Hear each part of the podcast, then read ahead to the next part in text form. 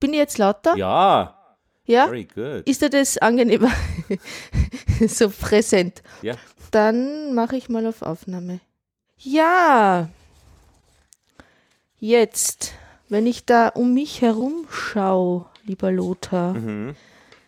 dann fühle ich mich in einer ziemlichen Materialsammlung wieder. Mhm. Einerseits, da gibt es äh, diverse Radiergummis, Federn, Büroklammern und Tapes. Dann gibt's Plastilin. Was hast du um dich herum gesammelt? Ja, Kichererbsen, Papierstreifen, Kleber, Schere und das, was du beschreibst, wie es bei dir ausschaut, so hat es vor einigen Tagen bei mir ausgeschaut. Wir haben eine Bienenhütte aufgestellt. Das war das übliche Werkzeug, das herumgelegen ist dann in der Wiese. Und in unserem Fall geht es ja heute um präparierte Instrumente in Episode 08, wozu ich dich sehr herzlich begrüße. Ja, das freut mich sehr. Das präparierte Instrument und wir begrüßen auch unsere Zuhörerinnen und Zuhörer, deren Zahl immer mehr wird. Ich habe mich jetzt, ich habe jetzt äh, auf der Website horch.xyz angeklickt, dass die Suchmaschinen uns finden. Das war die ersten sieben Episoden nicht an. Das heißt, äh, wir haben zwar jetzt im iTunes-Verzeichnis gefunkt, aber nicht irgendwie im großen, weiten Internet als Seite. Jetzt geht's. Das ist äh, noch besser, als es sowieso schon war. Lieber Lothar, das präparierte Instrument, hast du auch eine Hausaufgabe bekommen Ja, von mir? die Kichererbsen habe ich in die äh, Steel Drum geschüttet. Was dann doch. Aber das hört sich ein bisschen so nach an, nach der Blasmusik meiner Kindheit. Also die haben extra Instrumente, die heißen so. Und das führt mich schon zur ersten Frage. Ist das nicht ein bisschen so wie bei den Hunden? Äh, Da gibt es so die Mischlinge und da gibt es so die Hunderassen und da gibt es irgendwelche ambitionierten Hunde, die es nicht zur Rasse geschafft haben, aber auch irgendwie schon fast Rasse sind. Wenn man so ein Instrument so richtig präpariert und das immer macht oder immer wieder macht, dann könnte man es doch mit einem neuen Namen bezeichnen. Und dann wäre es einfach kein präpariertes Instrument, sondern ein hm, neues Instrument. Ja. Der, der Weg von, also dein Gedanke zu diesem Weg hin zu einem neuen Instrument, den sind schon Menschen äh, oder Musiker oder kreative Künstler gegangen. Es hat sich nur oft aus einem dann vielleicht exotisch anmutenden Umbau eines Instrumentes vielleicht nicht so ein Standardinstrument entwickelt. Aber wenn man zum Beispiel vielleicht hernimmt das Saxophon, dann war das ja als eines der jüngsten Instrumente, die sich auch wirklich dann weit verbreitet haben, ein neu entwickeltes Instrument, das vielleicht auch durch anfängliche Umbauten oder Präparationen von anderen Geräten entstanden ist. Und bei der Musikgeräten. Orgel gibt's ja auch jede Menge Register, die wirklich auf das Schlimmste präpariert klingen, die aber einfach standardmäßig da eingebaut sind. Ja, also ich würde vielleicht, wenn man weiter forscht, davon ausgehen, dass man immer wieder Instrumente findet, auf die man wieder immer wieder äh, zurückkommt, auch vielleicht die Glasharmonika oder die Glockenspiele in Holland, Glockentasteninstrumente, die dann in bestimmten Regionen oder in bestimmten Musikstilrichtungen oder in bestimmten Formationen dann zwar ihren Platz gefunden haben, aber vielleicht nicht so in dieser ganz großen, weiten, ausübenden Musikwelt. Aber das hat ja einen Grund.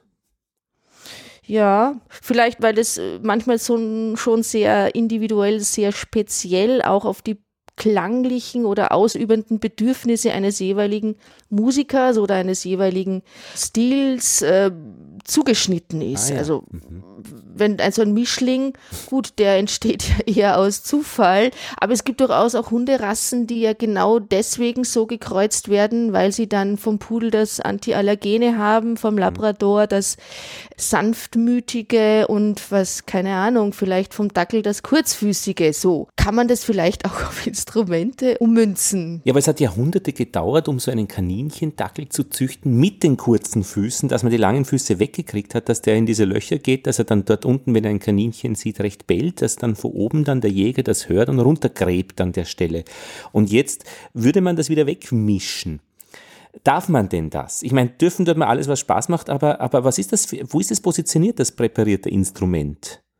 Vielleicht hast du ein bisschen recht mit dem wieder nach unten graben, also in der, in der Entwicklung der Instrumentengeschichte. Denn wenn man jetzt zum Beispiel Streichinstrumente hernimmt, wie eine Fiedel im Mittelalter geklungen hat, dann war das doch, äh, oder Holzscheit hieß es dann ja auch im Deutschen, manchmal wirklich nicht sehr äh, hoch Kunstbau, äh, Instrumentenbau, sondern äh, ja, ein Holzbrett oder ein, ein ausgehöhltes Holzbrett und, und darüber ein paar Seiten gespannt und dass das dann nicht diesen feinen, sauberen, aristokratischen Geigenklang vermittelt, sondern eher was Erdiges, vielleicht auch was Schnarrendes, was Raues. Also wenn man davon ausgeht, dann kann man vielleicht auch von der anderen Seite kommen, also von den Instrumenten, die sehr ausgeklügelte Techniken auch im Instrumentenbau mit sich tragen und die wieder ein bisschen äh, aufzu, aufzubrechen, diese Klänge. Ja, und ein bisschen wieder ein bisschen, wie man beim Schmutzsinn von letzter Woche, mhm. äh, auch ein bisschen wieder schmutziger zu machen, ein bisschen mh, mm, erdiger. Mhm. Das ja. war ja eine gute Vorbereitung, diese, dieser Fluch der schönen Töne in der letzten Episode für das, was uns heute blüht. Was machst du denn mit diesen Radiergummis, die du da rund um dich hast? Ja, das habe ich mich auch schon gefragt. Denn äh, in meinen Vorbereitungen, vor allem auch wenn ich dann ähm, die Materiallisten von John Cage mir durchgelesen habe und wie viel Zeit er für seine Präparationen den Interpreten so ein bisschen vorhält, also so zwei bis drei Stunden braucht man circa, um so ein Instrument vorzubereiten, wenn man ein klassisches Werk aus dem Genre von John Cage spielen möchte. Und dann habe ich mir gedacht, na ja, also ein paar Instrumente, ein paar Radiergummis, ein bisschen so Material und dann präpariere ich da schnell mal diese Kindergitarre. Ja. Und da bin ich ziemlich stecken geblieben. Denn ein bisschen und schnell, das geht gar nicht. Naja, und ich meine, jetzt zwei, drei Stunden präparieren. Ich habe dann meine Kichererbsen in die Ukulele reingeschüttet. Äh, bis ich die wieder rauskriege, vergehen noch mehr zwei, drei Stunden. Also das Abbauen soll mir auch nicht ver wirklich vergessen. Das war zum Beispiel die Hemmschwelle, wieso ich diese Schachtel an Papierklammern jetzt nicht in den Korpus der Kindergitarre geschüttet habe. Hast du das noch ich, vor? Ich hatte das geplant und dann ja. habe ich gedacht, bis ich die da wieder rauskriege, oh no. So, das ist schon auch mal eine Hemmschwelle, ne? Mhm. Naja, und alles, was Hemmschwelle ist, macht dann nicht jeder. Und dann kommt es vielleicht auch wieder darauf an, man hat vielleicht das Gefühl, man möchte etwas Besonderes dann aus dem Instrument machen. Und nach so zwei, drei Versuchen hat man den Eindruck, man macht das Instrument eigentlich nur ärmer, ja. kleiner, ja. dumpfer. Also wenn ich jetzt einfach mal nur die Seiten der Kindergitarre, ich habe versucht, die zu stimmen. Und dann hänge ich sozusagen mm, auf die Seite eine Büroklammer pro Seite eine. Das liegt nahe, weil die Büroklammern schon so schön gebogen sind, dass sie auch halten. Das ist ja das nächste Problem. Ja, also ja. wenn man präpariert, wie kann man die Positionen dann behalten?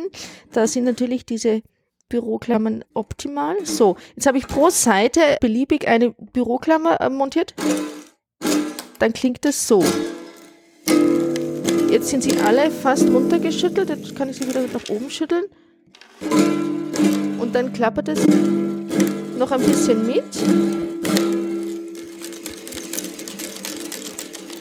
Und dann ist die Frage, ja, und jetzt? Das Schütteln am Schluss hat mir schon ganz gut auch gefallen. Also das ist. Ja, genau. Und dann fängt es an, dass man sich natürlich extrem viel beschäftigen müsste mit diesen Rand vielleicht Phänomenen dieser Klänge, wo man sagt, ah ja, das klingt gut. Und dann fängt man vielleicht da an, weiter zu forschen. Mhm. Das klingt gut, man sortiert aus, mhm. vielleicht, ja. Und muss immer wieder wegräumen. Genau, und immer wieder aus dem Korpus das Zeugs rausfischen. Ich zeig dir von der Ukulele habe ich noch einen Papierstreifen, nachdem ich die Büroklammern wieder abgebaut habe, ähm, ja. drüber einen schmalen nämlich. Okay, und das ist dann noch die G-Dur, die man immer, immer noch zwickt. Ja. Aber zumindest ja. ist noch ein Ansatz an Streifen und wäre der breiter, verschwindet der Ton und es scheppert nur noch. Genau. Wenn ich das gleiche Prinzip vielleicht mit einer Feder probiere, also ich habe jetzt ja. eine Feder eingefädelt in die Seiten. dann ist es wirklich wie gedämpft, beziehungsweise wie der Ton abgewürgt, weil die Seiten nicht mehr schwingen können. Aber die Büroklammern habe ich hängen lassen. Ah ja.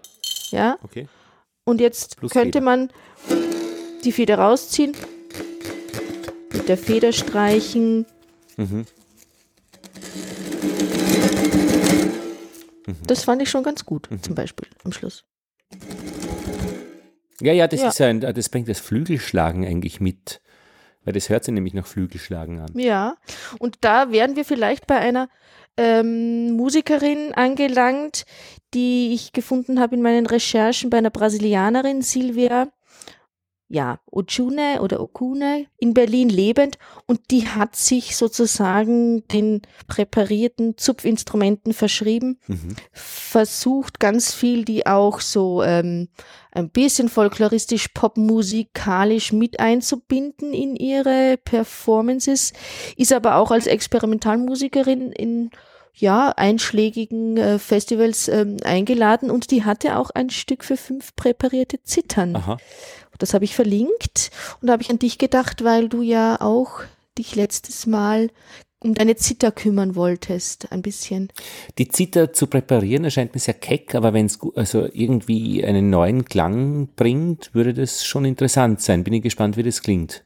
Ja, also man kann durchaus finden, dass es Menschen gibt oder Musiker gibt, Kreative, die sich wirklich hauptsächlich mit den Präparationsinstrumenten beschäftigen. Also nicht als Nebenprodukt, wenn ein Komponist etwas vorschreibt oder wenn ein Stück etwas vorschreibt, sondern die sozusagen sich vom herkömmlichen Klangideal des jeweiligen Instrumentes komplett verabschiedet haben und sich ja spezialisiert haben auf das präparierte Instrument und darin ihre neue Ausdruckskraft und Ausdrucksweise gefunden haben. Da wäre es interessant, nach welchen Fragestellungen Sie dieses Instrument erweitern. Soll es kecker klingen, witziger, heller, dumpfer? Was sind die Parameter, an denen Sie schrauben und gibt es welche, an die Sie noch gar nicht gedacht haben? Das wäre ein interessanter Interviewpartner, den wir aber dann nachher ja auch haben. Also Georg Nussbaumer, der ähm, vor allem auch in seinen Frühwerken als Komponist ähm, viel mit präparierten Instrumenten gearbeitet hat. Den werden wir dann nachher anrufen und hoffen, dass das alles funktioniert technisch. Hm? Also in dieser Episode hören wir ihn noch. Ich habe ihn heute schon gehört. Ja, ich noch nicht.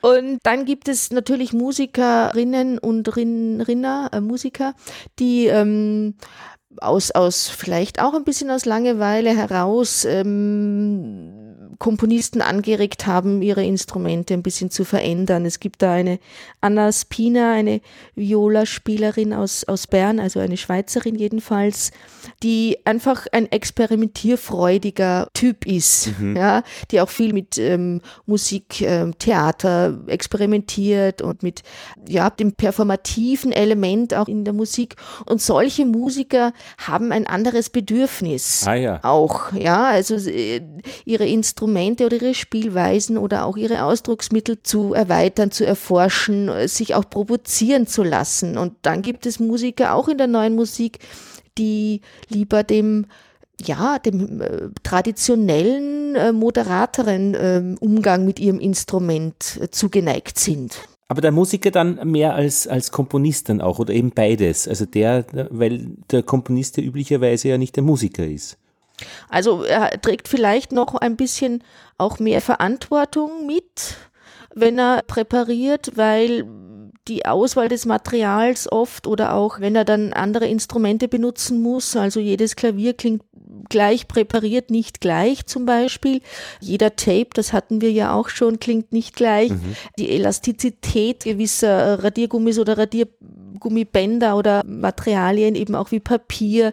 Man muss viel forschen und vielleicht auch viel ausprobieren. Man muss immer wieder auch viel mitschleppen an Materialsammlungen und dann vor Ort testen, was klingt in dem Raum mit der und der Konstellation an Instrumentarium besonders gut. Also im, im Sinne von vielleicht authentisch auch. Und ich glaube, da steckt noch mal viel Verantwortung mit drinnen. Ein bisschen so wie beim Weinbau, wenn praktisch der Weinbauer so eine Präsentation hat an neuen Geschmäckern, die er da am Weingut äh, erstellt hat und dann kommen eben die Leute vorbei. Da würden dann die Komponisten vorbeikommen und, und würden sagen, was hast du denn für neue Klänge? Was hast du denn wieder präpariert, Musikerin? ja, vielleicht. Stichwort Klavier hast du gesagt und das war, ich kann mich noch erinnern, das war wirklich ein Erweckungserlebnis, weil ich ja mit einem Klavier bei uns aufgewachsen bin. Ich habe es letztes Mal kurz erzählt, dass ja bekannt war, wie das klingt, bei, mit allen Liedern, die man da, da, so vorgespielt kriegt.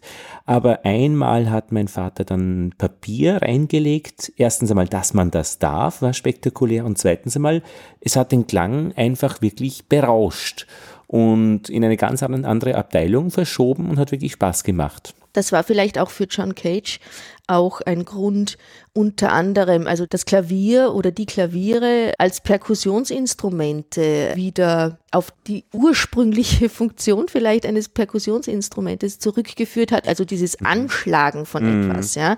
Also, dass es dann eine Seite ist, das bringt dann sozusagen diesen Seitenklang auch noch mit sich, aber dieses mit einem Hammer auf etwas draufschlagen hat er doch etwas Perkussives ja. von der Tonerzeugung und er hat versucht eben über verschiedenste Präparationsansätze das Perkussive des Instruments herauszuholen. Und ich fand es sehr interessant auch bei den verschiedenen YouTube-Links dieses Werk, dieses erste große Werk der Präparation Bacchanale, 1940 mhm. entstanden. Und da hört man genau, wenn man vergleicht, dass jede Tonaufnahme anders klingt, mhm. weil jedes Klavier mit der gleichen Präparation anders klingt. Mhm. Und das fand ich sehr, wie soll ich sagen, ehrlich. Also ehrlich im Sinne von, dass diese Ausdrucksart, dieses Instrument wieder auf was Perkussives zurückzuführen, dass das ernst gemeinte Kunstausübung ist. Ja, mhm. also man hört doch durch, das ist durchaus ein ernstzunehmender künstlerischer Ausdruck, der dahinter steckt und keine Kinderspielerei. Das wäre jetzt, wie ich vorhin gemeint habe, für mich so ein bisschen jetzt anfänglich ein bisschen Spielerei und dann muss man richtig in die Materie eintauchen, dass es eben dann, dass es dann äh, Bestand hat in der Wiederholung auch. Ja, ja, das lerne ich ja von dir ein bisschen kennen, wo da das Hüben vom Drüben unterscheidet, von der die Spielerei, von der Ernsthaftigkeit. Und das ist, da hast du ja erzählt, dass das erste einmal ist die begrenzte Dauer und sei es jetzt 600 Jahre ein Orgelwerk von John Cage, aber zumindest praktisch nicht endlos und beliebig lang. Ja, genau. Also es gäbe noch zwei, drei Aspekte oder kleine Inhalte, die ich heute noch gern mit dir behandeln würde. Mhm. Jetzt ist für mich so die Frage, ob wir jetzt einfach Georg anrufen, Georg Nussbaumer, äh, Komponist und Klangkünstler, Objekt, Objektkomponist in Wien lebend und äh, uns vielleicht, wenn wir noch Lust haben, zwei, drei Aspekte für danach aufheben? Freilich. Vielleicht sieht er das ja äh, auf seinem Bildschirm jetzt aufflackern. Ich schalte schon ein. Sehr gut. Georg, ich bin auch da. Hallo Elisabeth. Hallo Georg. Ich würde dich gerne fragen zum Stellenwert der präparierten Instrumente in deinem Werkverzeichnis. Es ist immer so, wenn mich Musikerinnen fragen, ob es Stücke gibt, die man spielen kann, ohne dass man zusätzlich zum, zum eigentlichen Instrument etwas braucht, habe ich schon öfter das alles durchforstet und da gibt es ganz, ganz wenig äh, Stücke, zum Beispiel für Klavier, die man einfach spielen kann, ohne noch etwas mit benutzen zu müssen oder ohne dass das Ganze überhaupt in einer größeren Installation integriert ist. Es ist allerdings so, dass der Stellenwert der Präparation bei meiner Arbeit also prinzipiell eigentlich nicht äh, deswegen so hoch ist, weil ich interessante Klänge oder andere als äh, die üblichen Klänge finden möchte, äh, sondern weil, mir, weil ich diese, diese Materialien aus, aus skulpturalen und aus inhaltlichen äh, Gründen verwende.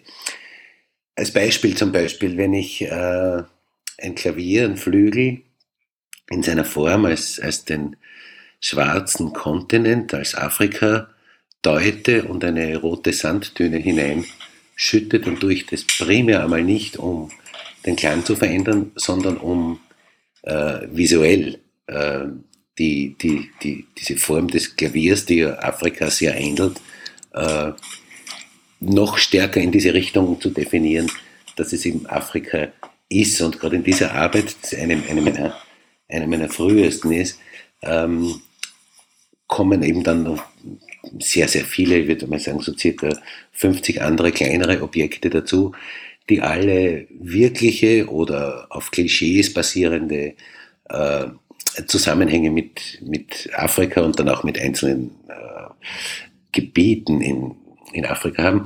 Und das, was dann rauskommt, das ist dann ähm, Klänge, die auch wieder mit Klischees von Afrika zu tun haben, zumindest so wie wir uns das vorstellen, äh, die ich aber nicht auf diesem Weg suche, dass ich nach Klängen suche, sondern dass ich skulptural was tue eigentlich. Würdest du vom präparierten Instrument ausgehen oder gehst du eher vor einer skulpturalen, bildnerischen Kraft aus? Naja, das ist die, also es gibt schon Stücke, wo ich Radiergummis unter den Cello-Seiten verwende, um schnell eine, eine, eine, eine schnell veränderbare Skuratur herzustellen, zum Beispiel. Ähm, das ist auch eine Form der Präparation.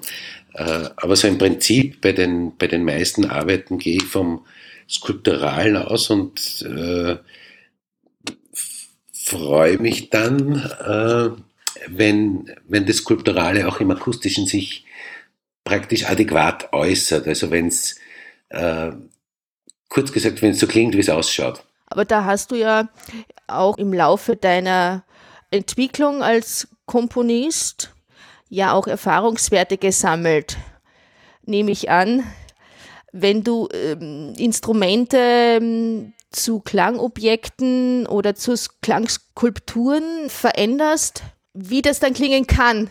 Ja, klar. Also einen Gegencheck gibt es natürlich schon. Es ist jetzt schon so, wenn ich eine Idee hätte, die skulptural interessant ist, aber klanglich überhaupt nichts hergibt, ja. dann ja. würde ich das nicht machen. Ja, also ausprobieren durch das schon. Aber es ist eigentlich so, dass diese Vermutungen zumindest mich dann meist zufriedengestellt haben, auch akustisch und ich das dann auch gemacht habe. Aber es gibt, es gibt auch Arbeiten, wo man es einfach nicht testen kann, wo man sich wirklich auf Vermutungen äh, verlassen muss.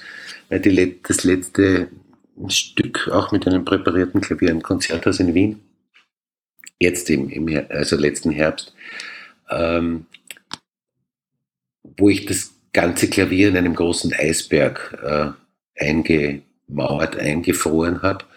Äh, also 3000 Liter Eis, die langsam vor sich hin geschmolzen sind, während immer wieder Winterreise gespielt wurde oder eine, eine Variation, eine Variante der, der Winterreise von Schubert. Ähm, das war wirklich sowas wie ein, ein, ein Experiment, das einfach dann stattfindet und es kommt das raus, was rauskommt.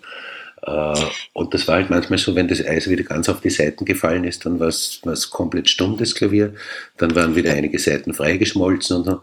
Und so ging das über eine Woche so dahin. Das wäre auch meine Frage zur Wiederholbarkeit und auch zur Einmaligkeit von den musikalischen Aktionen oder auch äh, Ideen, die du ja auch immer wieder provozierst.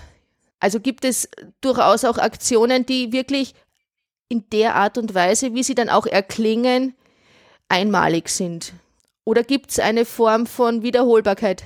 Sowieso immer einmalig, weil wenn ich jetzt auch, auch jetzt nicht einmal als Ausführender, als Künstler, sondern als Publikum, wenn ich wenn ich ins Konzert gehe und ich höre mir die dritte Beethoven in einem äh, Seidenhemd an, dann erlebe ich es anders, als wenn ich es im, im, im Twizerco anhöre. Das bringt mich ein bisschen auch auf den Gedanken und die Frage zum haptischen Erleben und auch zum haptischen äh, Spielen der Musiker, die mit deiner Musik zu tun haben. Also ich konnte auch schon selber Kompositionen von dir einstudieren und auch aufführen. Und das haptische Element hat einen großen Stellenwert. Du meinst für die Musiker? Ja. Ich glaube, das ist sowieso sehr hoch. Also ganz, ganz egal, ob das jetzt Bach oder was von mir ist. Aber wenn ich jetzt so an Präparationen denke, wie bei den weißen Flugversuchen, wo du im Grunde genommen durch die Präparation, durch das Verschließen des Labiums dem Instrument überhaupt seine Blasbarkeit nimmst, also das Ureigenste des Instrumentes, dann wird das schon eine Art von provokanter Kraftakt manchmal auch, das auszuführen, was du in deiner Komposition vorschlägst.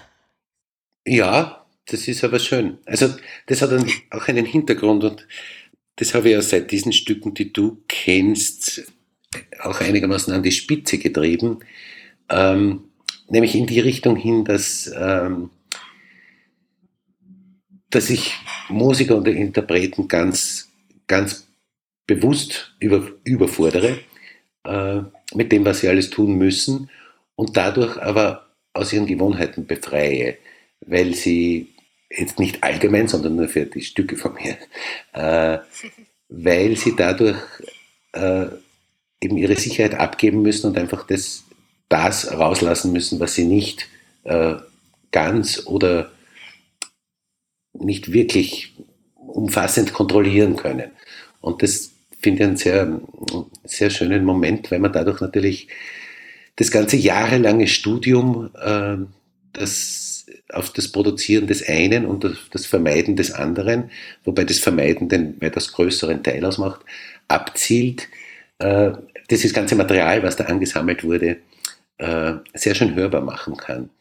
Ja, also als, als Beispiel bei diesem 16-stündigen Ring, Ring des Nibelungenprojekt, wo die Musiker den Wagner 16 Stunden lang über Kopfhörer hören und nach ganz bestimmten Regeln dazu spielen müssen, sich selbst aber dabei kaum hören, äh, wo einfach um das überhaupt tun zu können, äh, muss man einfach die Idee aufgeben, dass man jetzt diese Klänge, die man produziert, kontrollieren kann. Äh, und es ist aber ganz interessant, wie, wie schön und organisch das dann zu, zu leben beginnt. Wo bleibt dann das Erleben des Zuhörers? Also welchen Stellenwert hat dann der Zuhörer, wenn du solche Aktionen provozierst? Naja, der, der, der Zuhörer ist ja damit nicht überfordert. Also mit 16 Stunden schon. Aber der Zuhörer ist das sehr, also was, äh, äh, der ist eigentlich das Zentrum. Wobei es mir wichtig ist, also dass, dass der Zuhörer jetzt nicht nur der ist, der hochgebildet ist und praktisch Einblick in die Materie hat und das sozusagen mit dem Ohr des Fachmanns, einer Fachfrau hört, äh, sondern dass auch jemand, der vollkommen unbedarft ist in diesem, in diesem Gebiet, äh, damit was anfangen kann, auch wenn es ganz was anderes ist, vielleicht als das, was, ähm, was noch alles drinnen steckt. Würdest du dann vielleicht auch den Zuhörer als Miterleber definieren, so? Ja, unbedingt. Als Teil des Geschehens an sich. Als Teil des Geschehens und überhaupt im Grund immer als Teil der Inszenierung. Also es gibt ja mittlerweile ganz wenige Stücke noch, äh, die, wo praktisch auf der Bühne einer sitzt oder steht und was vorführt und das Publikum sitzt im Saal und, und, und, und schaut dazu, sondern es ist ja sehr oft so, dass das Publikum äh, erst, erstens mal so, dass die Stücke so, so, so weitläufig sind, in auch, also nicht nur zeitlich, sondern auch räumlich, äh, dass es diesen, diesen, diese Position des Zuhörers gar nicht mehr gibt äh, und auch, dass die Zu Zuhörer durchaus ähm, sich gegenseitig und sich selbst ja in ihren äh, Positionen, die, sich, die sie im Raum einnehmen, ja wahrnehmen äh, und dann natürlich in gewisser Weise mitmachen. Ja. Das ist aber genau der Grund, warum ich solche Dinge wie Produktion von CDs oder irgendwelchen äh, ähm, anderen, anderen Ton- und Bildträgern äh, nicht interessiert, weil das einfach nicht, nicht herstellbar ist mit diesen Medien. Ich meine, du hast ja immer wieder auch Stücke oder auch Inszenierungen gestaltet, die nicht ganz ungefährlich sind, sowohl für die Spieler wie auch für die Instrumente. Das ist jetzt neu.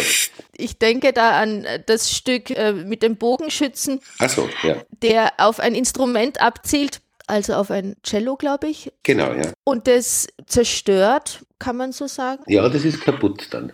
Also in dem Stück geht es ja einerseits, also der, dass das Instrument da kaputt geht, das ist reine Nebensache.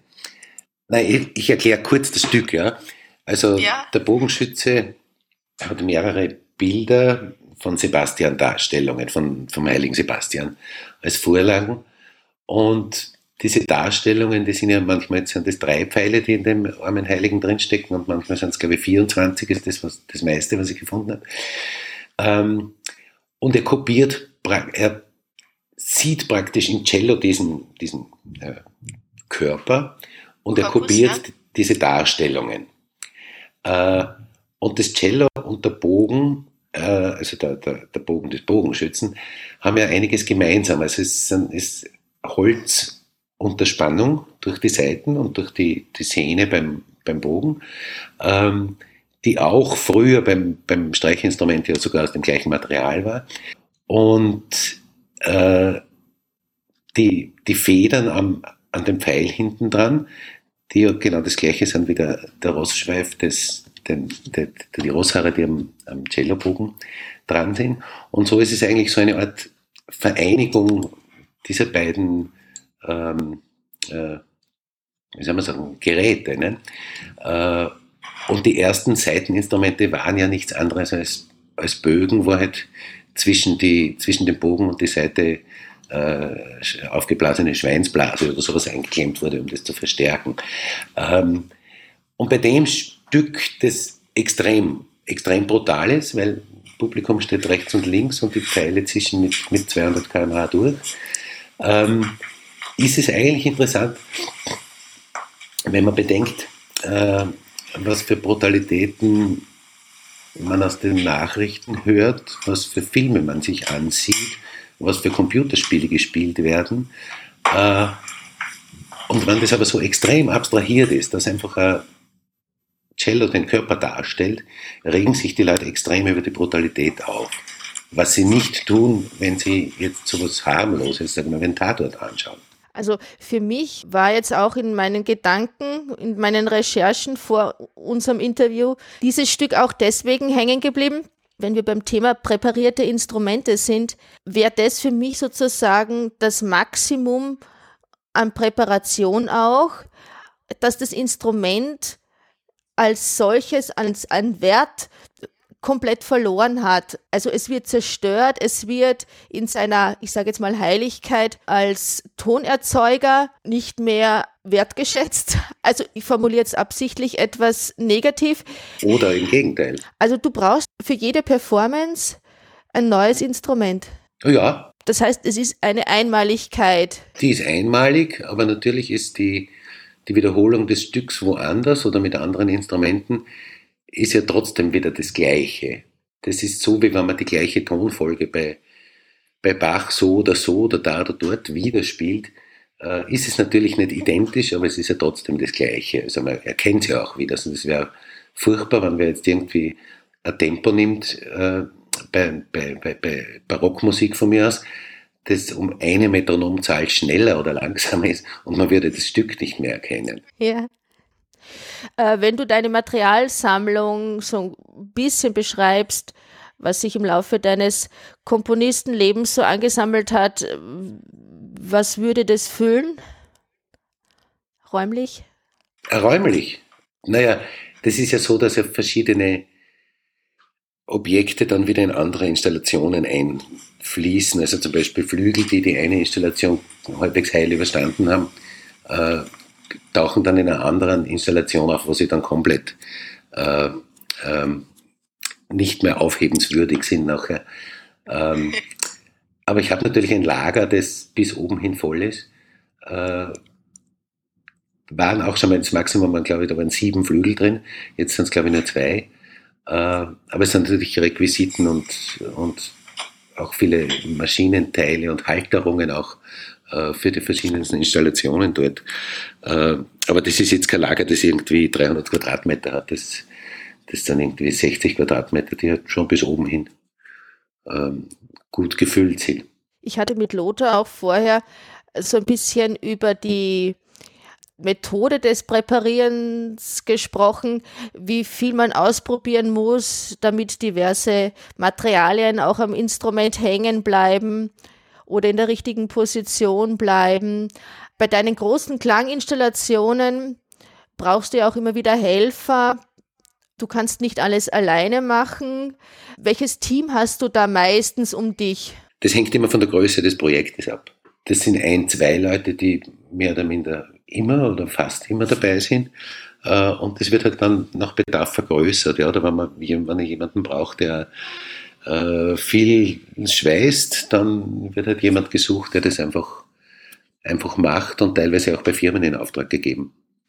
Also das heißt, die, das Handwerk hat auch einen großen Stellenwert, das äh, produzieren zu können. Sie wären nicht da, wenn das Handwerk nicht die, das herstellen würde. Ja, da wäre ich jetzt eben auch wieder beim Haptischen in, in deinem Werk. Dass doch die, das Produzieren ist ja auch schon ein kreativer Prozess an sich.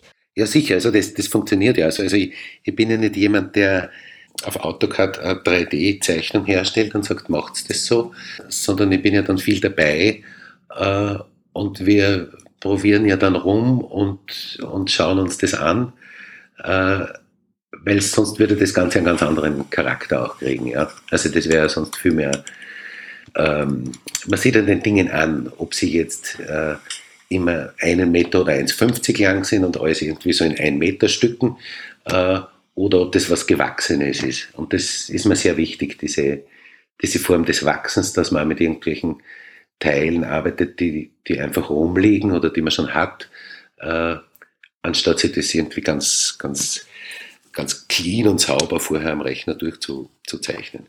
Aber könnte man dann sagen, dass du gerne auch handgreiflich deine Werke entwickelst? Angreifen das nicht gern. Okay.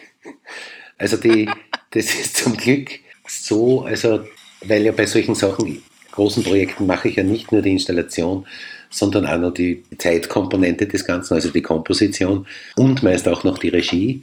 Das heißt, wenn ich jetzt anfange, dann damit mit Arbeitshandschuhen rumzuschleppen, das geht einfach nicht. Ja?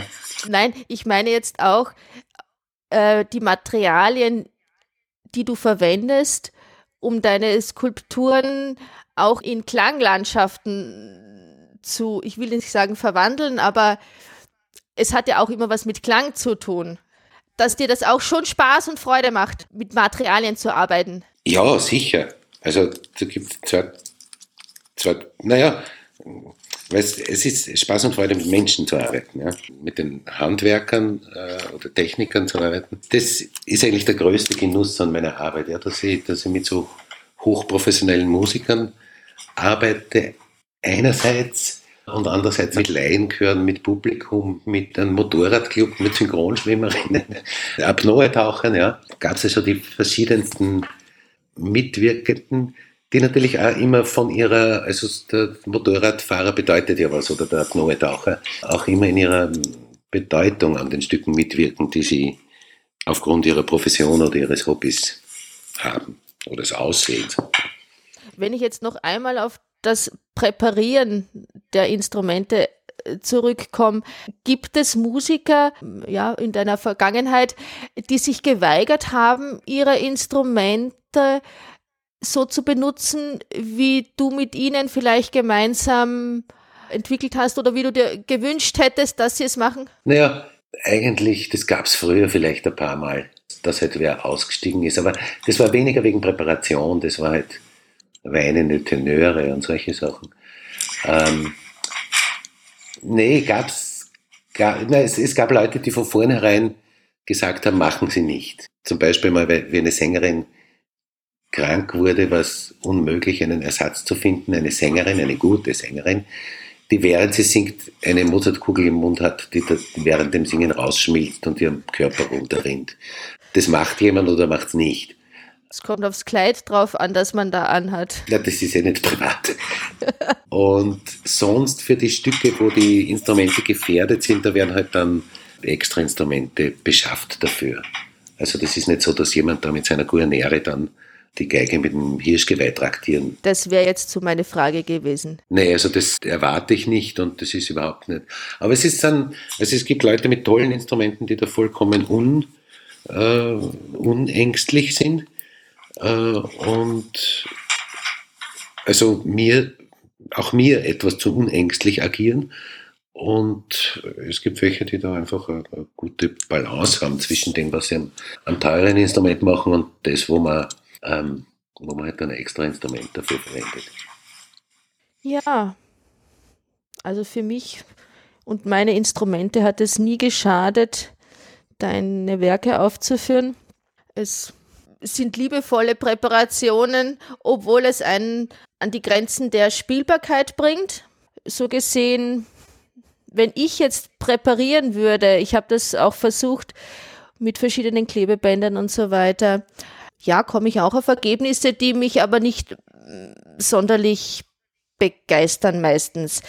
Jetzt ist die Frage, wenn jemand versucht, etwas selbst zu präparieren, was fehlt denn dann dem, damit nicht wirklich was Interessantes draus kommt? Da meinst wann nichts Interessantes draus entsteht? Ja, genau. Sonst könnte man sagen, ja, das kann ja jeder machen. Naja, ich glaube, ich glaub, man muss schon, man muss schon ein, ein gewisses Ziel vor Augen oder vor Ohren haben, auch wenn man es noch nicht hört.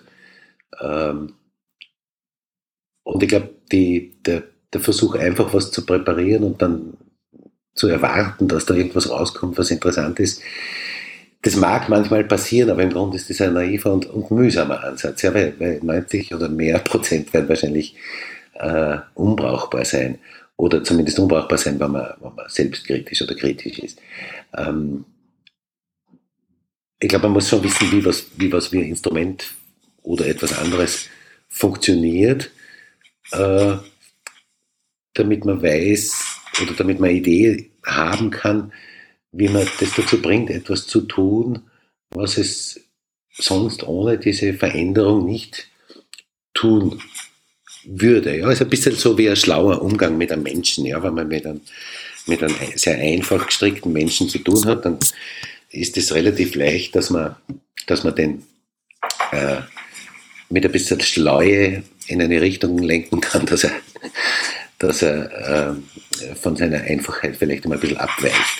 Äh, und so ist es bei, bei Dingen eigentlich genauso. Du hast jetzt da das ganz wunderbar erklärt, was mich Lothar vor unserem Telefonat gefragt hat, was denn eine Präparation überhaupt äh, bewirken soll oder wozu die überhaupt zunutze sein, sein, sein soll.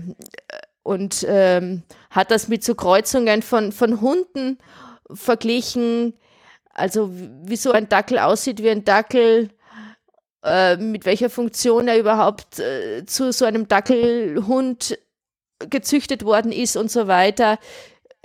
Wäre das auch ein Ansatz, wo du sagst, das könnte man mit äh, Instrumenten vergleichen? Du meinst, dass man den so lange umkreuzt, bis aus dem Dackel eine Docke wurde? Oder umgekehrt, bis aus einem Schäferhund ein Dackel wurde? Ja, wobei bei, bei bei Präparationen, es ist, also es ist ja nicht so, dass, dass ich irgendwie danach trachte, ein neues Instrument, das in irgendeiner mhm. Weise anders funktioniert äh, oder nutzbar wäre, zu, zu entwickeln. Ja? Also das gibt es ja auch, Leute, die Instrumente verbessern wollen oder, oder Features dran machen oder wollen, wo man, wo man dann äh, den, das Klangspektrum praktisch erweitert.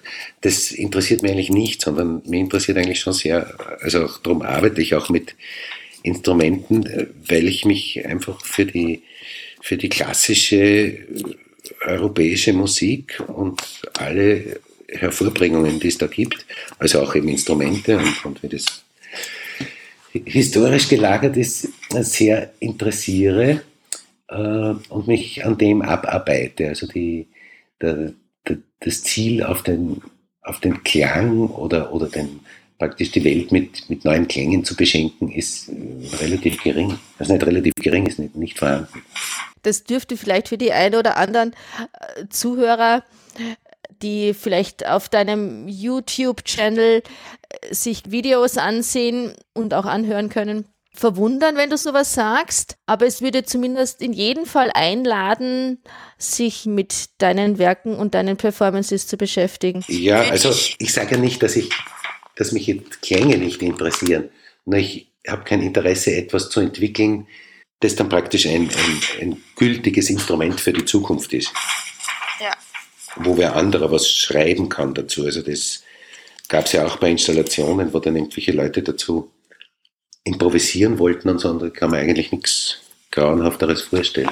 Die Initialzündung, der Gedanke, die Idee, dass etwas entstehen kann, das entstammt doch exklusiv von dir. Also das kann ja durchaus von Musikern oder von einem Ensemble kommen, das kann von einem Festivalintendanten oder von einem Theater kommen, dass man eben, wo eigentlich die Idee oder die, nicht die Idee der, der, der endgültigen Umsetzung, aber wo, wo praktisch eine, eine, eine Richtung oder ein Gedanke entworfen wird, der, der, der überhaupt nicht von mir kommt.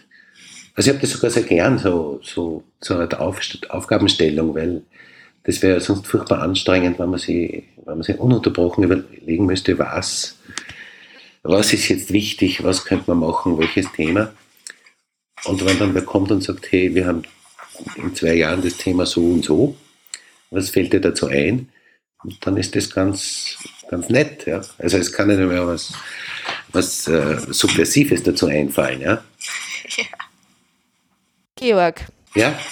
Ich wäre so ein bisschen am Ende meiner Gedanken, die ich an dich richten wollte.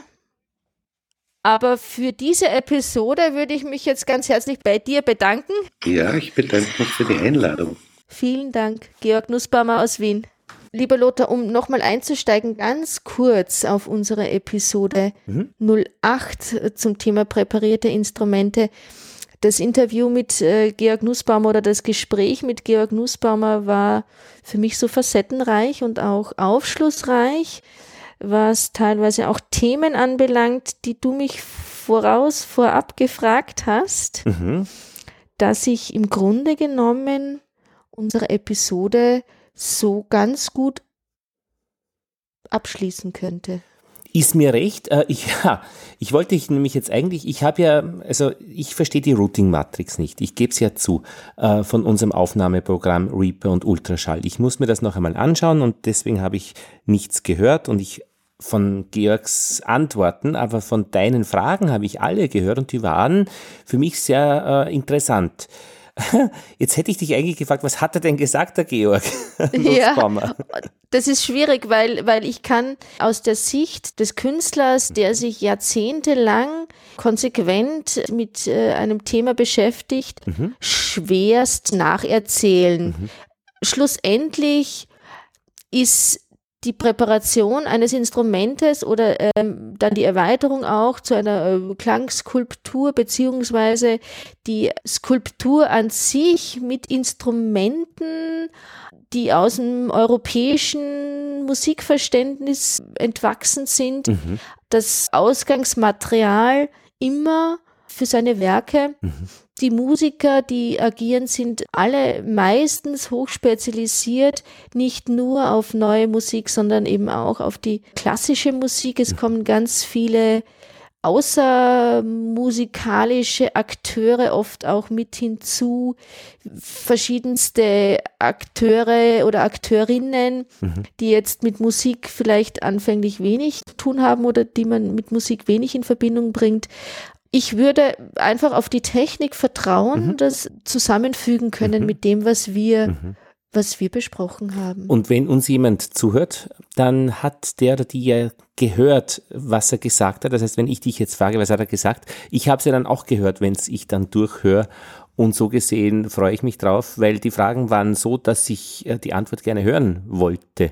Und wenn man Georg Nussbaumers Website anschaut, er ist ja ziemlich international tätig und in Vilnius, äh, im Baltikum, quer durch die Stadt, äh, macht er Geschichten. Also er greift da schon heftig rein. Also er, er ist massiv gestalterisch da unterwegs. Ja, auch an, an, Städten, auch an Städten oder in Städten, wie zum Beispiel eben das Wiener Konzerthaus, wo dann auch bei Symposien, wo es um um, um Symposion über Adorno geht, er äh, einen völlig neuen oder auch einen Zugang zu Werken oder Musikphilosophen auch einem verschafft, vielleicht auch eine Öffnung in, in der Sinneswahrnehmung, mhm. manchmal auch eine leichte Provokation, das für den einen oder anderen Miterleber oder Zuhörer darstellt es ist mir noch nie passiert, dass ich Werke von Georg Nussbaumer gehört oder auch selbst gespielt oder miterlebt habe, die mich nicht berührt hätten, auch auf eine sehr menschliche, und auf eine sehr sinnliche Art und mhm. Weise. Ah ja, die Frage, wie dich das berührt, wenn du das hörst. Mhm. Ja,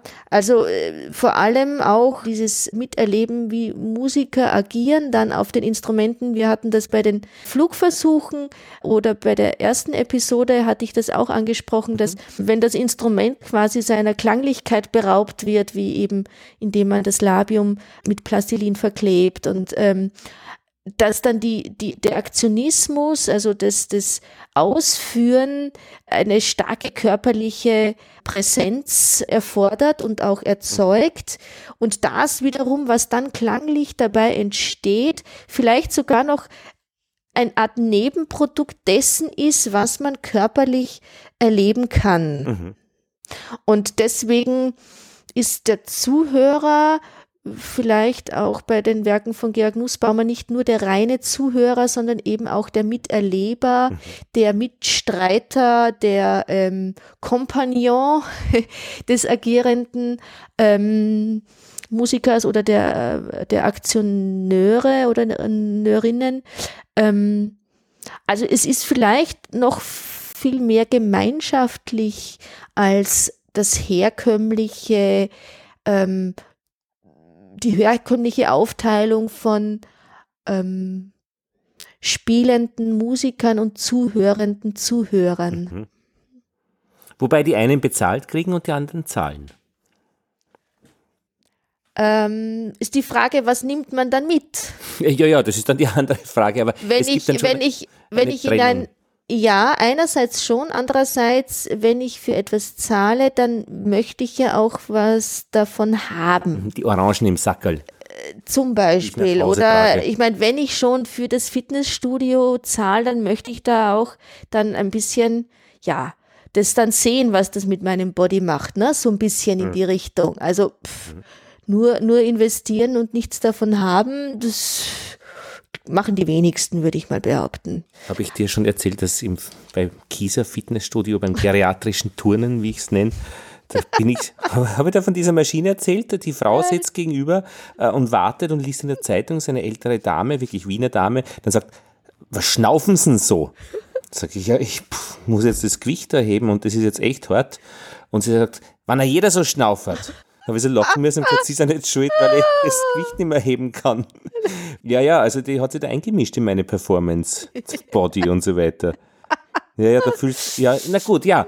Na schön, Elisabeth, äh, ich hätte noch eine Ankündigung, wenn es recht ist. Und zwar eine rückwärtige, was heißt rückwärts? Ähm, und zwar Omega Tau Podcast sind unsere Freunde, die ein bisschen auf der technischen Seite manchmal sind, beziehungsweise wenn es die Nora macht, dann auch immer wieder bei den Wölfen zum Beispiel. Und da gibt's Nummer 237 über Synthesizers. Und da hat der Markus, der diese Episode gemacht hat, Rutger Vleck of River Creative Technology in den Niederlanden besucht. Und das ist ein wirklicher Synthesizer-Profi, der die baut und verkauft. Und die haben vom null weg alles besprochen, was die Klangerzeugung betrifft und die Klangerzeugung besonders dann im Synthesizer und was der alles macht mit unzähligen Beispielen. Also derartig bereichernd und interessant, was die beiden gequatscht haben auf Englisch und auf drei Stunden hinweg. Kann ich nur empfehlen. Wäre schön, du könntest das verlinken. Ja, das mache ich sehr gerne, weil das ist wirklich eine, eine, eine der Stern-Episoden äh, im Podcast-Universum. Und vielleicht können wir da auch ein bisschen darauf zurückgreifen, wenn es um elektroakustische Klänge geht, in Episode 19, um den neuen Kosmos, der sich ah, ja. da auftut. Das äh, wäre wär sicher auch äh, vielleicht noch eine Bereicherung auch für ein Gespräch, das sich ein bisschen mehr vielleicht mit den Inhalten beschäftigt, also mhm. den elektroakustischen. Ich, ich denke äh, gerade ganz schnell und spontan über eine Höraufgabe nach, Bitte? weil ich mich diesbezüglich überhaupt nicht vorbereitet habe. Es soll ja nächste Episode 09 äh, um das Problem mit der Notation gehen, wie man neue Musik aufschreibt. Das ist natürlich hauptsächlich ein Problem des Interpreten und des Ausführenden. Ähm, so gesehen würde ich dich einfach einladen, mal vorerst dich auf alles einzulassen, was, was so von mir kommt. Entschuldigung, Lisi, ich bin jetzt kurz ins Träumen gekommen. Was war ein Thema von 09? Die Sonne scheint nämlich rein und du sprichst so nicht in meinem Ohren. Das Problem mit der Notation. Ach, dieses Problem mit der Notation. Wahrscheinlich haben wir doch Problem. Oh, weia. Wie man, wie man neue Musik aufschreiben soll. Und da es ja Ah. hauptsächlich den Interpreten betrifft, vorerst, vordergründig, Ja, ja. Würde ich dich einfach Mhm. einladen, dich auf das einzulassen, was mal vordergründig von mir kommt. An Inputs für die nächste Episode. Also nichts tun, auf gut Deutsch gesagt. äh, nichts tun, weil dann in Episode 10 Mhm. es noch einmal um grafische Notation gehen soll und der Versuch, etwas selbst aufzuschreiben. Und da könntest du dich dann wieder etwas mehr einbringen. Mhm, Mit dem gespitzten Zeichenstift. Du, beim präparierten Klavier oder beim, beim Präparieren haben wir auch noch diese Präparieranleitungen, die oft sehr kompliziert sind. Da hätte ich noch eine Frage an dich. Glaubst du, dass das diese komplizierten Anleitungen, ich meine, wenn ich zufällig Kichererbsen auf dem Boden verstreue, dann kann ich ganz mühselig dann, wenn ich das reproduzieren möchte, jede Position jeder Erbse beschreiben und die Leute würden das als irrsinnig aufwendig empfinden. Aber letztlich war es der Zufall, wie ich das, wo die einzelne Erbse liegt. Könnte ich da nicht einfach kürzer schreiben, äh, schütte die Kichererbsen auf den Boden? Dieses komplizierte, ähm, wo, was, wie genau, ist das wirklich, dass damit ein Klang beeinflusst wird, der, den sich jemand mühevoll überlegt hat? Oder ist es einfach nur, dass man etwas, einen Zustand reproduziert, der bei der Komposition festgelegt worden ist? Ähm, da müsste ich noch mal ganz kurz äh, John Cage mit reinnehmen, der bei den seriellen Parametern, also bei Cages Präparationstabellen, der hat es versucht, Ja. das, was du hier beschreibst, ja, alles präzise aufzuschreiben. Die isolierten Klangphänomene nach einer Art Verwaltungslogik zu katalogisieren. Also vielleicht auch so ein bisschen eine, ein, ein, ein ähm, logistischer Ansatz. Und kam da komplett an die Grenzen des, des Fixierbaren. Aus dem heraus hat sich auch seine Beschäftigung mit dem Zufallsprinzip ähm, entwickelt. Also John Cage hat auch viel Musik geschrieben, wo äh, das Zufalls Zufallsprinzip eine sehr große Rolle spielt, also Münzen werfen zum Beispiel, ähm, Würfel, Ah ja. ja, ähm, und vielleicht aus dieser Beschäftigung heraus, dass diese Präparationen, diese Materialien aufs genaueste zu definieren und auch festzulegen, ja, an diese, genau an diese Grenze gestoßen ist. Ah ja. Also wenn ich jetzt äh, noch vielleicht dann doch ganz kurz äh, das Instrument, ähm, diesen Petzold-Kontrabass in die Hand nehme, äh, wo in dem Stück Split Rudder von Marlene Bang, also eine ähm, schwedische Komponistin, Mhm. ähm, die schreibt äh, eben, dass man das Labium verkleben soll und dann auch noch den, äh, des- den Schaltrichter, also das Fußstück verkleben soll und äh, dann an eine, an eine Klappe ähm, Glöckchen äh, kleben soll, dann würde jetzt, ich würde das einfach nur ganz Mhm. kurz demonstrieren, jetzt habe ich diesen Tape wieder abgezogen vom Labium. Wenn ich jetzt einfach ohne ganz normal spiele, ohne irgendwas verklebt zu haben, Jetzt habe ich doch noch was verklebt. Ich habe auch noch das Schallloch verklebt und dann schon auch dieses Inside-Microphone reingeklebt. Äh, wenn ich das jetzt wieder rausklebe, dann äh, hört man, dann ist es ein bisschen viel Aufwand. Also ich habe Inside äh, am Fußstück das Mikrofon reingeklebt, das äh, Fußstück, also das, den Schalltrichter, das ähm, Loch am Fußstück äh, fast zugeklebt und dann äh, Glöckchen an die vierte Klappe geklebt. Und wenn ich jetzt noch das Labium verschließe, das Labium noch zuklebe, bis auf zwei Millimeter links, dann kommt nur noch das raus.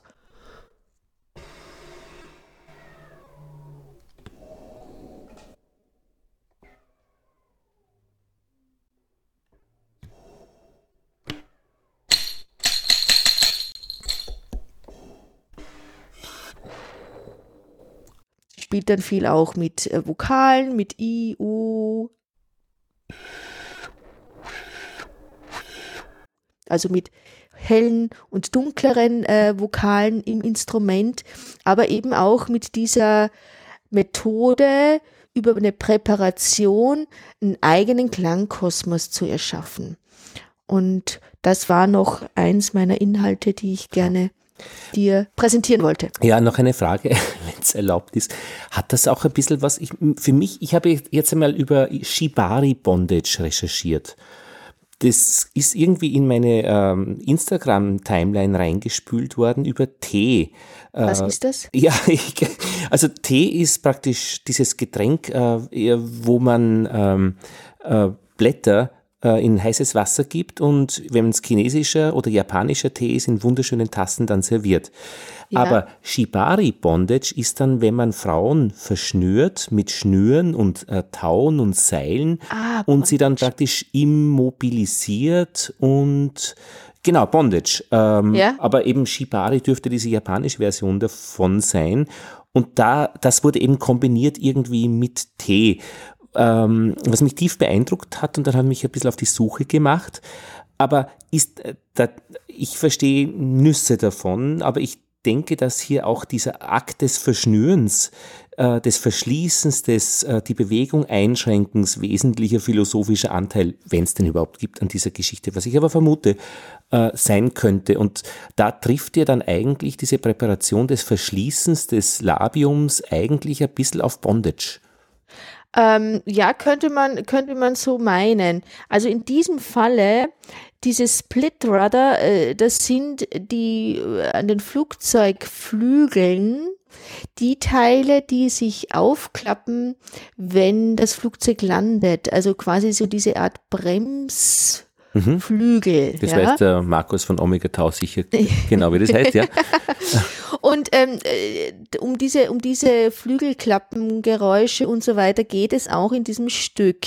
Das heißt, ähm, da müsste man die Komponistin fragen, aber wenn man sich jetzt vorstellt, also wenn man da, keine Ahnung, neun Stunden Flug irgendwie äh, äh, miterlebt und, und, und ständig die, die, die Flugzeugflügel ähm, und, und deren Bewegungen und, und deren Geräuschhaftigkeit äh, sich äh, verinnerlicht, dann entsteht vielleicht ein Bedürfnis, eben dieses Instrument so zu präparieren, dass man dieser Atmosphäre vielleicht auch irgendwie nahe kommt. Mhm.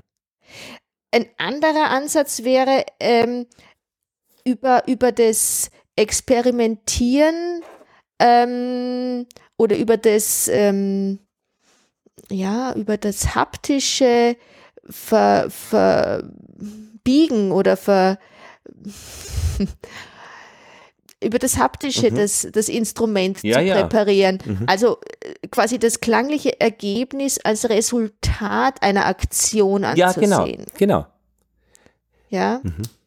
Und wenn du, wenn du das Interview mit Georg mhm. Nussbaumer äh, doch äh, auch hören kannst, wenn du, wenn du es vielleicht eben dann ähm, mit deiner Technik kombinierst, mit deiner, äh, also quasi ähm, Podcast-Abspieltechnik, dann wirst du da auch Fragen äh, beantwortet kriegen, höchstwahrscheinlich, die dich jetzt beschäftigen. Wunderschön. Also ist das nicht ein schöner Abschluss, äh, praktisch hinzuweisen auf etwas, was man eben gehört hat? Elisabeth, ich danke dir. Ich danke dir auch. Das war ein Ausflug ins äh, Präparieren von Instrumenten, gemacht aus Ulm von Elisabeth Haselberger und von mir in Wien, Lothar Bodingbauer. Und wir beide hauen uns jetzt um die Häuser, draußen ist es schön und haben einen schönen Tag. Auf Wiederhören. Tschüss. Ciao.